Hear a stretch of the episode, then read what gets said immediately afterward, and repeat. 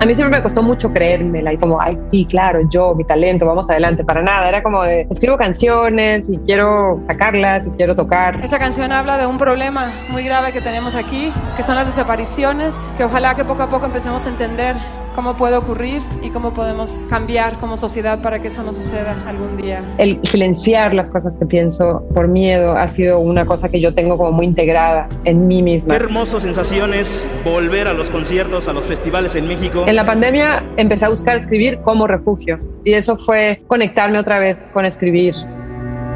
El país. Porque estoy convencida de que debemos hablar de ello mucho más de lo que hemos hecho. Presenta al habla Barkentin. Fondo de las Naciones Unidas para la Infancia otorga el presente reconocimiento a Julieta Venegas por su invaluable y constante contribución para lograr el cumplimiento de los derechos de niños y adolescentes en México.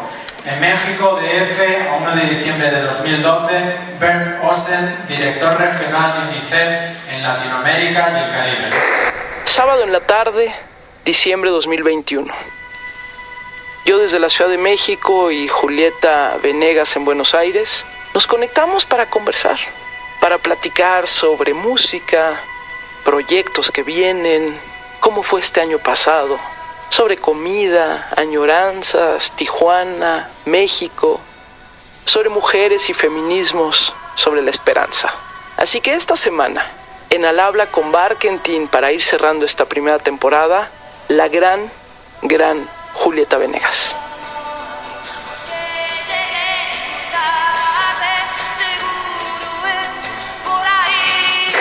Julieta querida, gracias por acompañarme en este cierre de temporada. ¿Cómo estás? Muy bien, Gaby, la verdad, súper bien. También ya como queriendo terminar el año.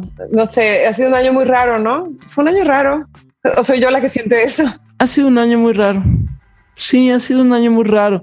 Ha sido un año, ahorita platicamos más de eso, pero ha sido un año muy raro. Ha sido un año como de, no sé, como de otras intensidades, ¿no? Como que el año pasado, no sé tú cómo lo viviste, Julieta, pero el año pasado todo era nuevo, ¿no? Todo era raro, todo era diferente. Y creo que este segundo año de la pandemia ha sido más cansado, ¿no te parece? Sí, yo también sentí lo mismo, ¿eh? porque siento como que, por lo menos en mi caso, que me tocó como que parecía que íbamos a regresar a muchas cosas que al final no regresaban. Entonces yo empecé a hacer un montón de planes como de vamos a hacer esto y se me desarmaba. O sea, todo lo que pensaba o que planeaba, todo se deshacía. Entonces, eso me pareció más desgastante que el estar como en un estado como raro, nuevo, lo que sea, pero como ya sabíamos lo que, o sea, de alguna manera, aunque había mucha incertidumbre, siento como que ahora era una expectativa que se empezó a hacer como, ahora sí, vamos a, no sé, hacer proyectos, cosas así, pues, todo se desarmaba, ¿no? Y luego también a mí, en mi caso, me pasó que mi hija volvió al colegio todo el mundo dice, sí, qué bueno que volvió la presencialidad. Creo que en México tardó más en volver, acá volvió como más pronto, pero también el volver fue súper fuerte, para los niños por lo menos, ¿no? Por lo menos para la mía, ¿no? Como que había una cosa como del volver a la presencialidad que era muy intenso y muy angustiante, porque ya se habían acostumbrado a, sus relaciones, a todo en la virtualidad, de repente volver a la física, a tener que día a día, momento a momento, resolver, debatir. Hay que decir además, y vamos a ser muy directas, tanto Julieta como yo, que hoy es un, estamos grabando esto en un sábado en la tarde, un poco más noche para Julieta, que está en otro uso horario. Las dos ya estamos como pidiendo vacaciones.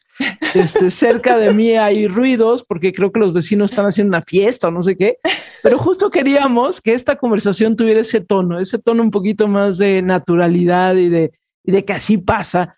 Oye, Julieta, decías saber cómo fue ese regreso, ese regreso de tu hija. O sea, cuéntame un poquito más de cómo se sintieron y qué significó volver a clases. Pues mira, primero la química de la casa fue genial. O sea, yo agradecí un montón porque el hecho de tratar de ser maestra, el tratar de enseñar y a la vez que aprender, porque pues obviamente eh, las cosas que estudia Simona, la historia, la, todo es otro país, entonces como que para mí ha sido muy loco, mientras le enseño estoy aprendiendo con ella, ¿no? Un poco como la historia argentina, regiones, el país, no sé, todo, todo. Entonces eso ha sido toda una experiencia. Entonces cuando volvió fue como, uff, sí, me gusta que otra vez las maestras sean las que les toca esa parte, ¿no? Pero luego también nos tocó mucho como esos reencuentros y ha sido mucho acompañarla, ¿no? Mucho estar con ella, mucho como sostenerla, porque sí fue como para, ella tiene 11 años y yo siento que para todos los niños y también para los adolescentes fue, yo siento algo que pues digo, como que al volver piensas como va a estar todo bien, ahora sí, pero también hay que enfrentarse con un montón de cosas, ¿no? O sea, cuando dejaron de ir al colegio en el grado de mi hija, por lo menos eran niños todavía chiquitos y ahora volvieron y ya está en la prepubertad. Hubo un cambio importante ahí, ¿no? Y eso nos tocó como empezar a manejarlo también, ¿no? Fue como una explosión, fue así como, ¡guau!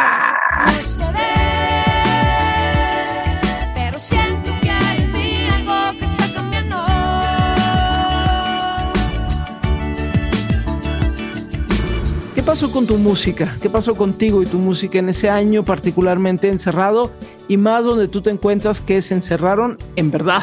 O sea, los encerraron realmente. Pues sabes que a mí me pasó algo raro porque me pasó como, creo que a mucha gente ahora que platico con gente que escribe o que compone canciones y eso, me pasó que yo hace tiempo que tuve como un parón en mi carrera porque necesitaba un poco desprofesionalizarme, me, me había como agotado ese link entre mi ser profesional y mi ser creativo, en donde yo ya me sentaba al piano y lo que yo escribía estaba ligado a muchas cosas que venían después, ¿no? O sea, tenía que, si escribía una canción, estaba como para un disco y luego ese disco me llevaba una gira esa gira, o sea, era como un, un no parar. Entonces, yo siento que cuando, que me estaba como costando sentarme a escribir, porque estaba como muy atada a muchas cosas. Y en la pandemia empecé a buscar escribir como refugio y eso fue conectarme otra vez con escribir y hacerlo de una manera lo que salga, más como terapéutico, más como un espacio creativo necesario que yo estaba buscando y, y eso estuvo muy lindo porque se me conectó un cable otra vez en mi cabeza o en algún lado de mí y empecé a escribir más con ganas y me empezaron a dar ganas de grabar, ¿no? O sea, como que hace mucho que, hace cinco años, o sea, en 2015 fue el último disco que yo saqué. ¿Tú escuchaste otras cosas? ¿Te permitiste explorar otras cosas? Creo que en el mero encierro, mero encierro no me fui a cosas como tan nuevas. O sea, me fui más bien como a una especie de regresión a mi música mexicana, a la música ranchera, a la música norteña, José Alfredo Jiménez, y luego escuchando siempre lo que estaba saliendo, ¿no? Oye, pero, pero nada más me detengo en eso. ¿Por qué sientes que te fuiste como a la parte mexicana? ¿Algo te jaló para allá? Estaba como mi casa.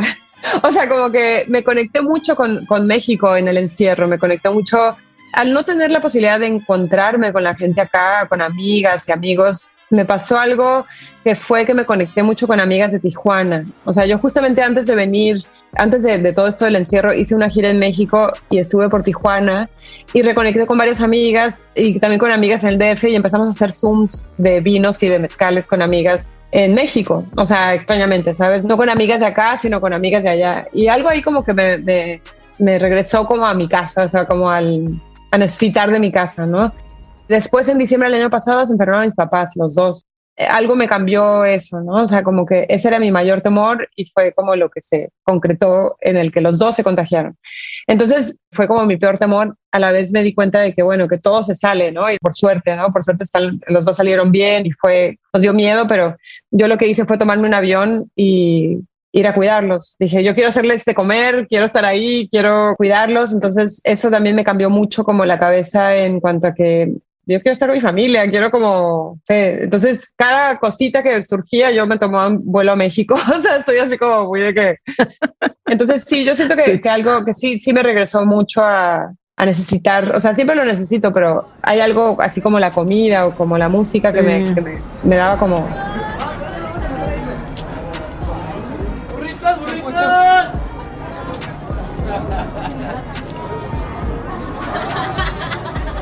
¿Y cómo has sentido, por ejemplo, lo que pasa en Tijuana y la parte musical y la parte como también de manifestación de las propias mujeres en el norte del país? Y en esa parte muy especial que significa Tijuana, yo sé que tú estás lejos físicamente, pero muy cerca emocionalmente. ¿Cómo las has sentido? A mí me emociona muchísimo, me emociona muchísimo, no solamente en Tijuana, sino como en todas las ciudades de México donde veo que las mujeres empiezan a salir. Cuando empecé a ir a marcha fue acá cuando me vine a vivir acá Argentina. Y las mujeres argentinas son muy distintas que las mujeres mexicanas, o sea, son muy luchonas y muy para afuera. Yo siento que, la, sí siento que el movimiento que ha surgido acá en Argentina ha jalado mucho al resto de Latinoamérica, ¿no? Pero siento que las mujeres mexicanas hay un miedo distinto. Yo siento que es un miedo diferente el que cargamos las mujeres mexicanas.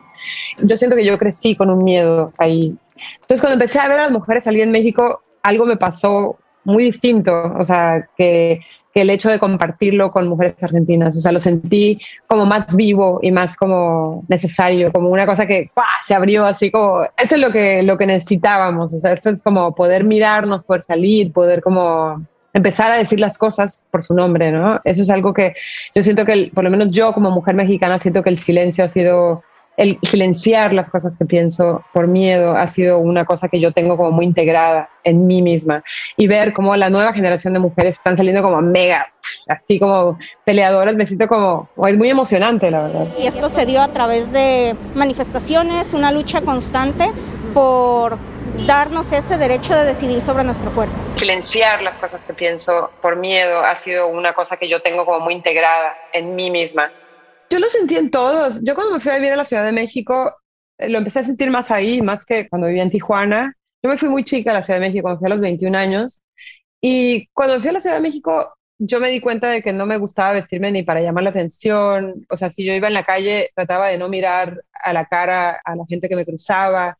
Siempre preocupada por no mostrar demasiado de mi, de mi cuerpo, ¿no? O sea, eso es, yo siempre lo sentí como parte de mi, personalidad casi casi de mi manera de moverme por la ciudad, ¿no?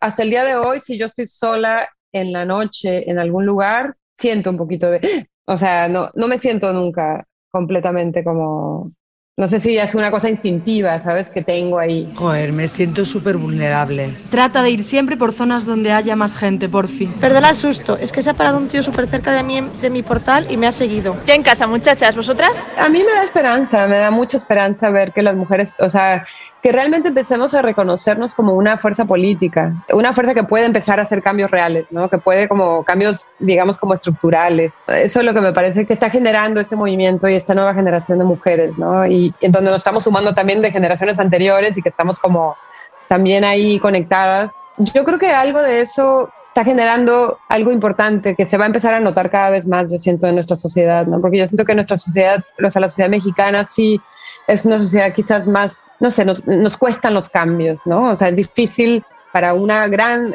como parte de la gente, sentir que no es una agresión el pedir cambios en la sociedad de parte de las mujeres. No es una pelea lo que queremos, es un cambio que nos va a hacer bien a todo el mundo, que va a ser positivo para nuestras relaciones, nuestra manera de percibirnos, de relacionarnos. Entonces yo tengo mucha esperanza de que, no a través de la pelea, porque finalmente las mujeres enojadas es algo natural, o sea, creo que algo que yo creo que choquea mucho en México es ver a las mujeres enojadas. Es como, ¿por qué se enojadas? Porque la mujer enojada mexicana, no sé, yo siento que la figura de la mujer mexicana es una mujer sumisa, es que no responde, que es callada, la madre santa, digamos, como la, la madre calladita. Y yo siento que nos toca empezar también a abrir eso, ¿no? Decir, no, somos muchas más, somos muchas más cosas, tenemos más características, también nos enojamos, también gritamos, también protestamos, también salimos a la calle. La mujer debe ser bonita, la mujer debe ser callada, se mira y se toca y no dice nada. De repente sentí algo, llegó por mi espalda, me sacudió, voces fuertes, tan enojadas. ¿Qué edad tenías cuando dijiste lo mío, lo mío es la música? Pues yo creo que empecé a tomar clases de piano. Yo empecé clases a los, a los ocho años. Digo, un poco como que fue, mi papá es fotógrafo, fotógrafo de eventos y de bodas y de todo. Y me acuerdo que le terminaron de pagar un evento con un piano. Entonces fue como, bueno, listo, tenemos un piano, todos mis hijos que tomen clases. Así, fue así, ¿no? Y así es como yo llegué a la música. Digo, además de que mi familia es muy de la música, o sea, la música está como, siempre estuvo presente y está presente en mi casa, o sea, en la casa con mi familia, ¿no? Este, mi mamá le encanta, todo el día nos canta, todo el día, o sea, ella todo el día está como tarareando y me doy cuenta que eso lo heredé. Yo todo el día estoy tarareando, estoy como mientras cocino, o sea, es nada más como una cuestión de que la música tiene una presencia fuerte en mi familia. Y yo como a los 11, 12 años declaré que quería ser directora de orquesta, pero después me di cuenta que el piano clásico no iba a ser, no iba a ser carrera de pianista clásica porque, pues digo, no había manera. Mis papás no veían eso como una carrera y además, digo, había que invertir, ¿no? Mandar una chica a un conservatorio en esa época, no sé, era como, no se veía esa posibilidad. Y en la prepa empecé a escribir canciones, toqué con varias bandas y ahí empecé a escribir canciones y ahí cambió, como que ahí dio un giro mi manera de relacionarme con la música y como que empezó otra etapa, ¿no? Empecé a escribir y a buscar cantar mis canciones y eso, poco a poco después me fui a la Ciudad de México, también musicalicé teatro Después en la Ciudad de México también musicalicé más teatro y empecé a tocar mis canciones también y en medio traté de armar bandas, que todas se deshacían, todo era un caos, siempre alguien se peleaba con alguien, no sé qué. Hasta que ya dije, bueno, listo, tengo esta cantidad de canciones, voy a empezar a tocarlas, sí, yo sola y a ver qué pasa. ¡Hola, Vive Latino! Cuando estaba terminando mi primer disco, es muy chistoso porque me, me he acordado mucho de, de, esa etapa, que ese disco lo hice con Gustavo Santolaya, así como súper querido, yo todavía lo quiero un montón y sigue siendo una, un referente para mí. Y me acuerdo perfecto de haber estado mezclando ese disco y como de repente decir, wow, escuchar mi voz, escuchar como todo lo que, y sentir como, ah, ok, estoy entendiendo, no sé, creo que puedo entender por qué me filmaron, por qué Gustavo, por qué todo, pero a mí siempre me costó mucho creérmela y siempre como que creerme como, ay, sí, claro, yo, mi talento, vamos adelante, para nada, era como de, escribo canciones y quiero sacarlas y quiero tocar, así, ¿no?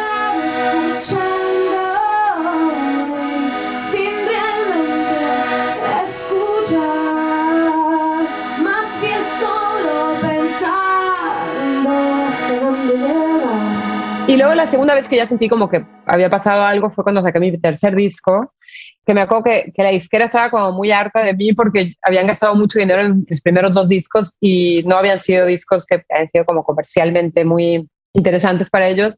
Entonces como que el tercero ellos ya no estaban muy interesados en apostar mucho y me acuerdo que nosotros, este, yo ya con un manager que tenía en ese momento, empezamos como a insistir con sacar el disco, con, bueno, listo, salgamos y nosotros invertimos para terminar el video, para sacarlo. No sé Y ahí fue como muy inmediato el cambio. Ahí la gente empezó a reaccionar muy rápido con la canción y fue como la primera vez en mi vida que yo empecé a entrar realmente por, por la radio a todos lados, ¿no? Como a nivel regional y después también a España. Y, y ahí cambió mucho mi carrera. Empecé a estar de gira sin parar, como que ahí cambió un montón de cosas. Dime si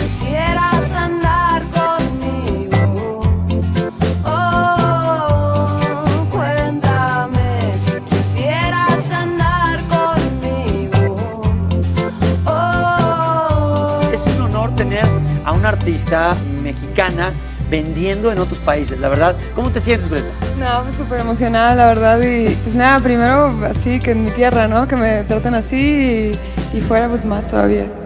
Julieta, ¿qué es Tijuana? O sea, Tijuana significa mucho, creo, a un sector, por ejemplo, en Estados Unidos, un sector en México. Este, creo que al final ha colonizado nuestro imaginario desde diferentes lados, ¿no? Pero ¿qué es Tijuana? Para ti, ¿qué es Tijuana? Es que mira, para mí es mi hogar, o sea, yo, ahí está mi familia, ahí está, igual yo me fui, como te decía, me fui chica, o sea, me fui a los 21, pero sigue siendo el lugar en donde siento que está mi identidad, o sea, yo, yo mi identidad es, es, es mexicana, pero es tijuanense, o sea, yo realmente, ahora que estoy como lejos de México, me siento como regresando a mi acento tijuanense, a todo lo que da. Y además lo que tiene, y sí, yo creo que sí, alimenta mucho como un imaginario de ser una ciudad fronteriza, una ciudad de, donde mucha gente está de paso, este, lo que es la imagen de Tijuana, ¿no? O sea, mucha gente me dice, ay, Tijuana, tequila, sexo, marihuana, por esa canción de Manu Chao. Welcome to Tijuana, tequila, sexo, marihuana. Como que Manu Chao marcó, es muy chistoso porque en lo popular, pero también, y luego por otro lado, hay una canción de un grupo de Tijuana que se llama Tijuana Makes Me Happy. Entonces yo me identifico más con el Tijuana Makes Me Happy que con el tequila sexo marihuana. O sea, como que a mí me sigue enamorando mucho el paisaje de Tijuana, que no es una ciudad bonita en el sentido de la belleza, una ciudad bien construida, con lindos edificios, como lo es la Ciudad de México, la verdad. O sea, yo cuando llegué a la Ciudad de México, algo se completó en mí de el ser mexicana, ¿no? Porque desde Tijuana nos quedaba muy lejos la ciudad, pero en mi casa México es el centro, o sea, siempre fue el centro. Aunque estábamos más cerca de Estados Unidos, aunque la vida cotidiana tenía que ver con los dos lados de la frontera, porque realmente nosotros siempre, y cuando voy a Tijuana hasta el día de hoy, nos movemos en los dos lados. O sea, mis papás viven de un lado, pero mis hermanos viven de otro, del lado mexicano. Si queremos comer, vamos a Tijuana. Si queremos ir, al, no sé, a comprar súper más nice, nos vamos a San Diego. O sea, es de los dos lados de la frontera en realidad. La vida se mueve así, para nosotros, ¿no? No para toda la gente que está ahí. Y también, pues es lo que es, es un paisaje que no deja de crecer, o sea, se mueve hacia las colinas, es un lugar que sigue siendo como muy mucho polvo, muchas colinas que siguen construyéndose casas hacia arriba, hacia arriba, hacia arriba. O sea, el otro día fui a casa de una tía que se acaba de mudar a un fraccionamiento nuevo y te juro que tú subes, subes, subes, subes, subes. Yo decía, aquí no se puede andar en bici, o sea, imposible andar en bici porque es como que si sí. andas en bici es como para arriba, para arriba, para arriba. Increíble, sigue creciendo, creciendo sin parar. Mientras me hacía esa pregunta pensaba en la música de mi mamá, o sea, la música popular que escuchábamos en mi casa. Mi, mi familia siempre fuimos de música popular, o sea, de los Tigres del Norte, de, de, la Sonora Santanera. O sea, en las fiestas todavía seguimos bailando la Sonora Santanera con Sonia López, ¿sabes? O sea, como que eso. Pero en la radio escuchábamos música en inglés. Mi hermano era el más, es el más cool. Él siempre está conectadísimo al día, recontra, y siempre desde chicos ha sido así. Y era el que nos marcaba un poco como salió esta, salió esta, él siempre sabía como que había que escuchar, ya sabes. Entonces, por un lado, escuchábamos como todo lo que había que escuchar ochentoso en inglés, pero en mi casa realmente se bailaba cumbia. Entonces era una mezcla ahí como súper extraña de, de, lo anglosajón con lo bien latino, este, pero latino norteño. Por ejemplo, mis papás, yo siento que siempre fuimos más de la música popular que de la música más culta, ¿no? O sea, ahí se escuchaba para bailar, o sea, era el chiste, ¿no? Y, y también, pues digo, por ejemplo, yo tengo como un recuerdo de cuando mi papá nos puso todos los días durante un año en la mañana, nos despertaba con el boleros de Luis Miguel y te juro que yo no lo pude volver a escuchar porque odiaba, o sea, odiaba lo que pasaba. Ya escuchaba el reverb, o sea, antes de la voz, como esa cosa caramelada. Y decía, ¡ah, por favor! Oye, Julieta, a ver, dices, bueno, el año pasado fue un poco eso, encierro, encontrarte, pero este año te encuentra productiva y has sacado además algunas cosas recientes muy interesantes. ¿Qué pasó este año en términos musicales para ti? Yo en realidad estoy ya como terminando un disco que empecé escribiendo el año pasado en el encierro. Me costó terminarlo porque con todo esto de que cerraban, volvían a abrir, volvían a cerrar, no sé qué, yo tenía que terminar unas sesiones con unas cuerdas que era como mucha gente y nos costó mucho trabajo llegar a esas sesiones. Pero estoy contenta porque siento como que hay un proyecto como que me tiene como muy prendida y muy feliz que es este disco. Y fuera de eso, como empecé también a colaborar con mucha gente, me empezaron a invitar a hacer cosas que me gustaron y además me di cuenta de que me gustan las colaboraciones que también llevan composición. O sea, ya como que me, han invitado a cantar un montón de canciones y un montón de gente a colaborar, pero para mí como que ya hay que moverle y empezar más bien a escribir juntos para cantar juntos, ¿no? O sea, siento que es otra la colaboración que se hace cuando alguien te invita a escribir lo que vas a cantar y hay algo que pasa en la canción que está padre, ¿no? Entonces, eso es lo que empecé a hacer mucho. Con Bad Bunny, o sea, es un tema de Tiny, que es el productor de Bad Bunny. Y Tiny, bueno, produce un montón de gente, desde Selena Gómez, Bad Bunny, o sea, es un productor como muy, bueno, y acaba de sacar la última canción que sacó Rosalía, con The Weeknd también la produjo él. Es un chavo que empezó desde muy chiquitito produciendo a un montón de reggaetoneros, que ya son además como más clásicos, como otra generación, pero él empezó muy chiquito y ahora está como a empezar a sacar sus propias canciones. Y él fue el que me invitó, ¿no? Y además es muy chistoso porque Tiny escucha de todo, o sea, escucha reggaetón, obviamente, pero es un chavo que se mueve como le gusta el pop, le gusta el rock, le gusta de todo. Y él fue el que me invitó y se hizo como tan bonito como lo hizo, porque me escribe, todo además, todo es muy chistoso porque tengo el chat de WhatsApp de todo lo que intercambiamos con Tiny y es muy chistoso porque es como que ves ahí todo, hola, sí, qué lindo, gracias, no, gracias a ti, hey, bueno, aquí está esta la primera idea, ah, bonito. Entonces, me gustó mucho que fue como me mandó la canción, la canción como está, o sea, la, digo, obviamente después la trabajó más el ritmo y todo eso, pero la canción escrita por Bad Bunny, por Benito, ah, este, me la mandó tal cual y me dice, ¿por qué no le escribes una respuesta? O sea, ¿qué le dirías tú a lo que está diciendo, no? A eso me encanta porque me da como curiosidad, ¿qué puedo decir? No sé, me parece como la mejor invitación posible, ¿no? Como el ejercicio de juguemos a que le vas a responder a esta persona y a ver qué te ocurre, ¿no? Eso me encanta. Entonces ahí fue que, que, le mandé el verso que, o sea, lo que yo, digamos, quedó. Originalmente iba a ser solamente la canción de Bad Bunny y al final iba a estar mi parte. Y luego Tiny más adelante me contó que cuando escucharon la parte, Benito le dijo, oye, pero la canción no tiene introducción, ¿por qué no mejor que entre Julieta como introducción de la canción? Y ahí fue que como que empezaron a moverle, no sé qué, y ahí quedó.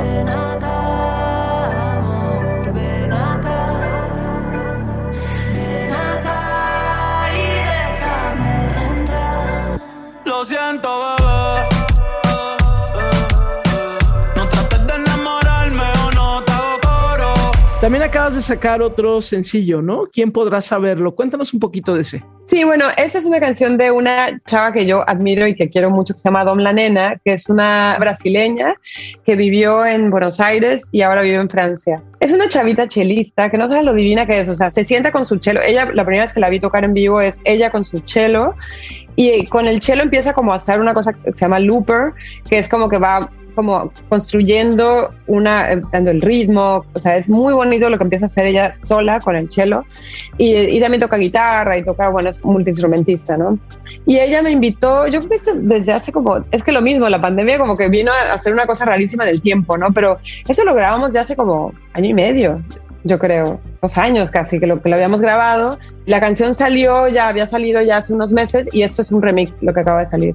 Pero me encanta que me lo mencionas porque la verdad es que Dom es una chava que yo quiero mucho y que admiro mucho y que hemos tocado juntas en hemos tocado juntas en Europa, nos hemos visto acá, o sea, nos hemos ido haciendo amigas porque ella es como bien brasileña, habla español, todo, pero también vive, ya lleva muchos años viviendo en Francia. ¿no? Entonces, y su música es, te la recomiendo un montón, es una belleza, es una joyita, así lo que hace ella. Todo lo que dejo detrás, ¿a dónde va? ¿A dónde van mis sueños? Lo que un día quise olvidar, ¿a dónde va? ¿A dónde va? Memoria. Oye, cuando estás por ahí en Argentina y de repente extrañas Tijuana o extrañas México, ¿qué es lo que más extrañas de la comida, por ejemplo? ¿Qué es así que de repente tú dices, eso es lo que necesito ahorita? Es que como que el sazón, por más que yo vaya corriendo a hacerme la que hay, voy a comer comida mexicana aquí, es diferente, porque ya encontré una tortillería, hay un mexicano loco que trajo una máquina de hacer tortillas por partes, buenísima, la verdad, eso como que me ha ayudado un montón. Pero hay algo, bueno, los chamois y todos los dulces, eso sí no se consigue. Me traigo mis bolsitas de chile y voy como ahí, ya me pasaron recetas para hacer chamoy, estoy como empezando ya a probar diferentes recetas. Te juro, pero los chiles, el chile poblano, o sea, como el chile chile, así como el chile fresco, ahora que estuvieron en temporada los de Nogada, lloraba, dije, qué injusticia. que no se puede chiles en nogada. Sí, exacto. ¿Con qué te gustaría cerrar? Metamos un poquito de música, como qué canción tuya, la que quieras, no importa, te gustaría cerrar simplemente para decirle a todo el mundo, está acabando este 2021, quién sabe qué vendrá en el 22, porque ahora cada vez es más incierto todo. Yo por lo menos tengo como, eh, no sé, estoy como de buen humor, estoy como con ganas de, que están pasando cosas interesantes te noto a ti un poquito también así. Julieta, ¿con qué cerrarías? ¿Qué canción nos regalas? Pues yo cerraría con una...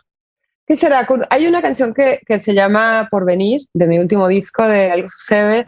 Digo, es una canción que tiene que ver con el amor, pero que tiene que ver con el cómo las cosas a veces pasan sin que te des cuenta. Y yo creo que de alguna manera lo que nos ha pasado es como que sin darnos cuenta nos están pasando cosas como nos están cambiando cosas también hacia nuestro interior, ¿no? Que yo creo que está bueno como poco a poco ir viendo. Es una canción como muy relajada y yo siento que esta es una charla relajada. Buenísima, relajada. Vamos caminando en soledad, pasando los días tranquilamente. Gracias, Julieta. Te mando un fuerte abrazo y de verdad que la próxima sea en presencia, en territorio común, sin tantos kilómetros de distancia, pero de todos modos te abrazo con mucho cariño. Gracias, Julieta. Igual, Gaby, gracias a ti. Yo también te mando un abrazo. Gracias.